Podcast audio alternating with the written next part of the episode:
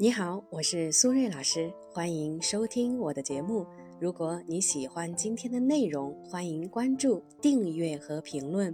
你们的支持是我继续创作最大的动力，谢谢大家。今天我想和大家分享的话题是如何停止心理内耗。接下来呢，我想问大家五个问题。如果大家有兴趣，可以在评论区用数字告诉我你的答案，或许你会找到很多的同类哦。第一，总觉得自己不够努力，不够自律。最常见的表现呢，就是间歇性努力，持续性颓废。比如说，明明知道应该干点正事儿，但是啊，还是忍不住一直抱着手机刷剧、刷视频、玩游戏。第二，拖延症患者，很多事情呢，总是要推到最后一刻才做。如果不是必须要完成的事情啊，就会无限期拖延下去。第三，非常在乎别人对自己的态度，情绪起伏波动比较大。比如说，与人相处的时候呢，如果对方不是正向的反馈，就会习惯呢自我怀疑，觉得自己是不是哪里说错话了。第四，常常觉得自己的心很累，就是感觉呢非常累，这种累呢不是身体上的，而是心理上的。第五，厌恶自己，厌恶自己的原因呢其实是追求完美，因为对自己的要求过高，导致呢目标难以完成。于是觉得自己很失败、很差劲，甚至是一无是处。比如说，你给自己定了目标，但是啊，因为自己偷懒了，或者是结果呢没有达到预期，就会在心里呢把自己贬低的一无是处。以上五个问题呢，其实也是我们今天的主题——心理内耗常见的五种表现。欢迎大家呢在评论区用数字告诉我你的答案。当然，如果你想要咨询情感方面的问题，也欢迎呢添加我的微信 b h 苏瑞和我聊一聊。回到我们今天的主题，刚才呢我们已经讲了关于心理内耗的五种表现，那到底应该如何解决心理内耗呢？首先，我们要讲一讲心理内耗形成的原因。从动机心理学的角度来说。容易心理内耗的人呢，一般具备三个特质：高认可、高安宁、低社交。那具体这三个特质是什么意思呢？简单来说呀，高认可的意思呢是渴望被接受和肯定的需求比较高。同理，高安宁呢就是对安全感的需求比较高。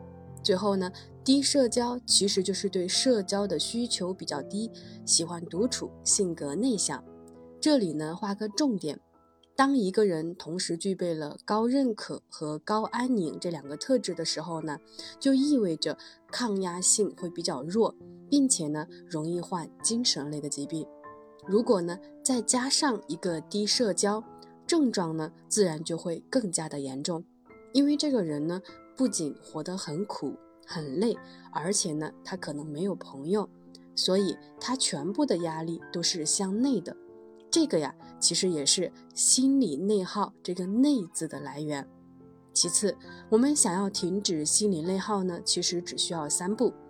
第一步，减少玩手机的时间。很多时候呢，我们在网上看到的豪宅、香车、美女、钻石，再看看自己住的简陋的出租屋，每天挤地铁，相亲总是失败，恋爱总是被甩。下个月的花呗账单还没有还啊，就会觉得自己很失败，但是又无力呢快速的改变现实，所以呢宁愿沉浸在虚拟的世界里，忘记时间，忘记自己，忘记世界，忘记感受。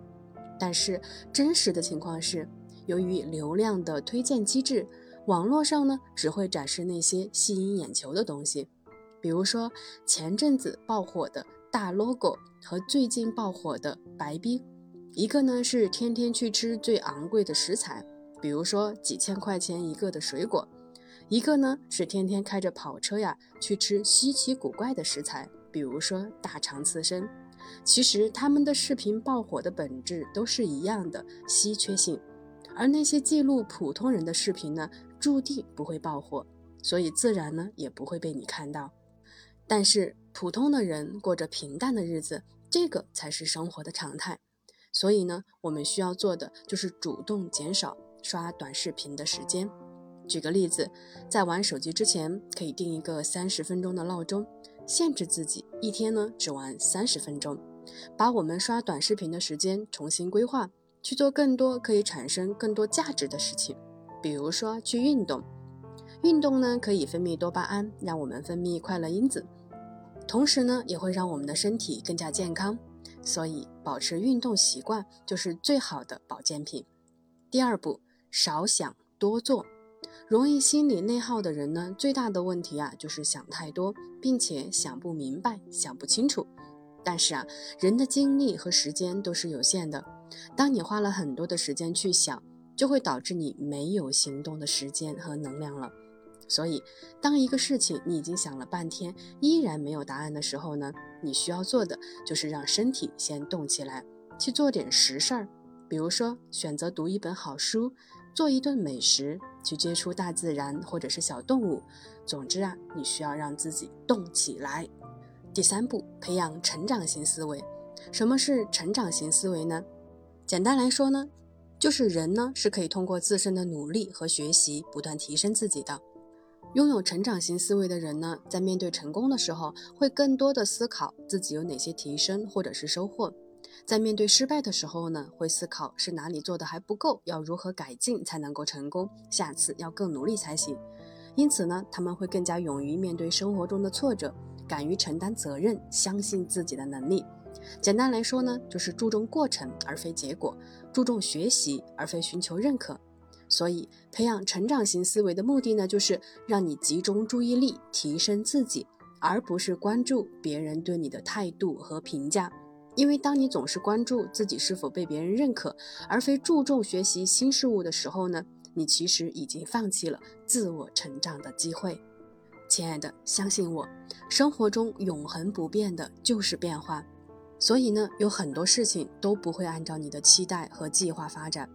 学会用平和的心态看待没有预料到的事情和结果，会让你在成长的道路上更加的强大。